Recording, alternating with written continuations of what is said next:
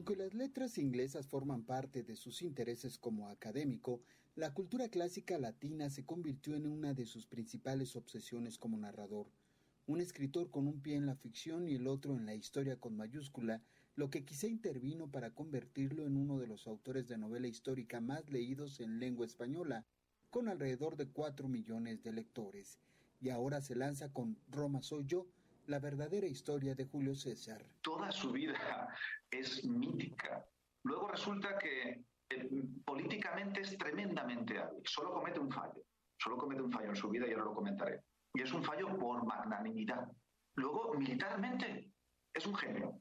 Es un genio militar. Eh, en un mundo donde en aquella época lo militar era muy importante, pues lo hace aún destacar más. Y luego, pues eh, vivió alguna de las historias de amor más fascinantes de, la humanidad, que es ese choque de titanes que es eh, Julio César y Cleopatra. Publicada bajo el sello de Ediciones B, Santiago Posteguillo comienza con este título un largo acercamiento a la vida y a la obra de Julio César, uno de los personajes emblemáticos no solo de la cultura romana, sino de la historia universal, asegura el escritor español, quien por ello advierte que esta saga seguramente se integrará por al menos seis volúmenes. Y en Roma soy yo, ya hay mucho de, de Shakespeareano en el tratamiento psicológico de los personajes. También hay otro momento en el Julio César de Shakespeare donde dice, But when the poor cried, Caesar wept. Es decir, que cuando los pobres lloraban, también César ¿no? Echaba lágrimas, soltaba lágrimas,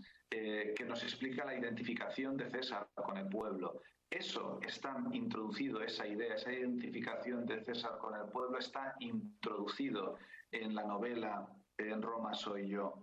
Me interesa Shakespeare como, como estructura, como forma narrativa, y es que no solo se trata de un mito, encima está toda una transformación político-social en la cual participo y es de completa actualidad.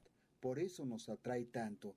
Desde el punto de vista novelesco es fascinante su vida, desde lo histórico es absolutamente clave, destacó el catedrático español, si bien no deja de aceptar que hay cierto grado de ficción en Roma soy yo. Pero esa es la frontera del académico.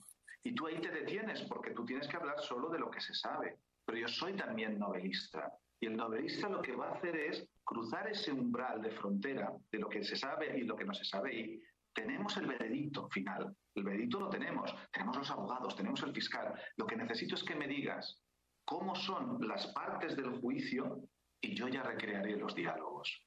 Y eso es lo que me, dio este, este amigo mío, catedrático de Derecho Romano. Me dio cada una de las partes, la petitio, divinatio, inquisitio, primatio, secundatio, y todo eso va saliendo en el juicio en 2006, Santiago Posteguillo lanzó su primera trilogía integrada por las novelas Africanus, El hijo del cónsul, Las legiones malditas y La traición de Roma, en un camino que no ha dejado de recorrer y que por lo menos lo ocupará en otras cinco novelas sobre Julio César. Para Radio Educación, Jesús Alejo Santiago.